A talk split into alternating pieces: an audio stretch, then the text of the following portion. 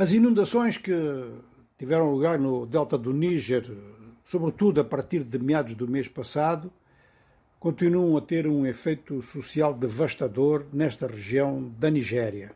O delta do Níger tem praticamente inundações assim todos os anos.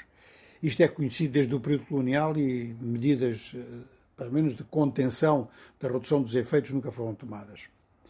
Agora são 3 milhões de pessoas afetadas, já portanto há várias semanas, e desses 3 milhões, metade, um milhão e meio acabou por ter que se deslocar e sair da zona. Ou seja, estão sem condições de sobrevivência habitual, sem quase apoio de ninguém, portanto, estão a ter uma sobrevivência que é daquelas da maior precariedade. É uma catástrofe nacional declarada tanto pelo governo da Abuja quanto pelas Nações Unidas. Ora, o que está a acontecer neste momento é que do milhão de pessoas, do milhão e meio de pessoas que, que ficou na área, ficou porque tem as suas condições de sobrevivência mínima. Bom, pelo menos é melhor do que deslocar-se para zonas desconhecidas onde já sabem que não há nada.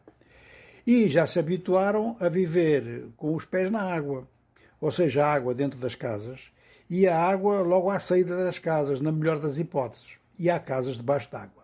Aí não houve nada a fazer, as pessoas tiveram mesmo que se ir embora.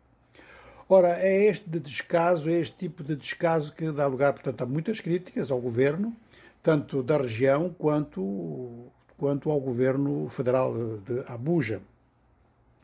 A situação agrava-se na medida em que, com este tipo de água, vem muito, vem muito lixo e vem riscos de epidemias. É uma situação que se vive de outra forma também de descaso, também com riscos de muito lixo a provocar muitas epidemias, longe da Nigéria, na República Democrática do Congo, lá no leste, perto da fronteira do Ruanda. Milhares de pessoas, fugindo aos avanços do M23, refugiaram-se perto de Goma. Perto de Goma, mesmo junto à cidade de Goma, foi construído um campo para receber esses deslocados. O campo é, no fundo, um cercado e cada um que se vir por ali, como se costuma dizer. De maneira que as condições alimentares são deficientes e as de saúde são simplesmente inexistentes.